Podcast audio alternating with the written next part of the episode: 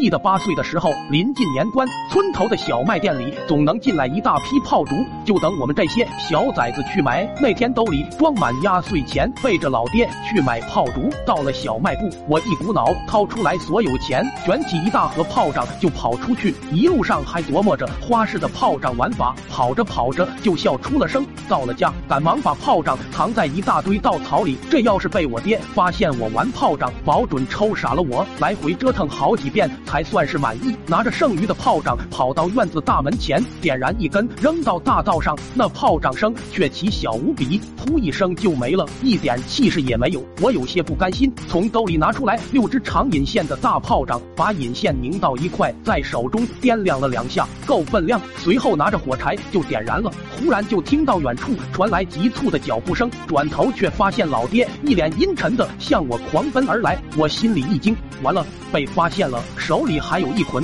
点燃的炮仗，转身就把炮仗扔到了厕所里，心想着待会咬死不承认，保准没事。谁知老爹拐个弯，朝着就冲进厕所，我特么懵了。原来我爹想要上厕所，但下一刻嘣的一声，我爹带着翔一并被风飞了出来，腚都给崩的黢黑，裤头也给炸飞了去，趴在地上惊魂未定的看着眼前发生的一切，有些不可置信，但一切又那么的真实。趁老爹还没反应过来时，我疯了一样就。往外跑，足足跑了近两个小时，才敢停下来喘口气。回头看了好一会，发现老爹没有跟上来，顿时那股子自信的笑容又重新挂到脸上。摸摸兜里的炮仗，就去找阿文了。到了阿文家，发现阿文正在给母牛洗澡，无奈之下便在一旁等着他。我呆着无聊时，便拿出来兜里的炮仗把玩着。突然我发现其中还有一个五连响的，顿时眼前一亮，这可是稀罕货。拿着火柴就点燃了它，朝着院外。一扔，紧接着这玩意从院外崩了两声，第三声就崩到了院子里，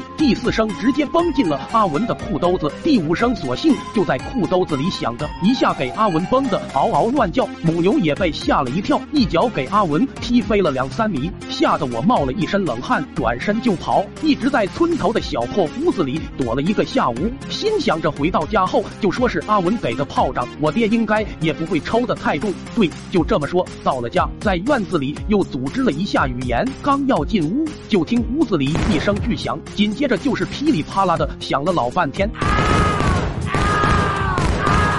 然后又听到锅碗瓢盆落地的声音，同时还掺杂着老爹的惨叫。我转头一看，院子里那批藏炮仗的稻草已经消失不见，急忙跑进屋子，就见灶台早已被炸塌了，老爹整个人更是被崩成了非洲鸡。完了，完了，我完了。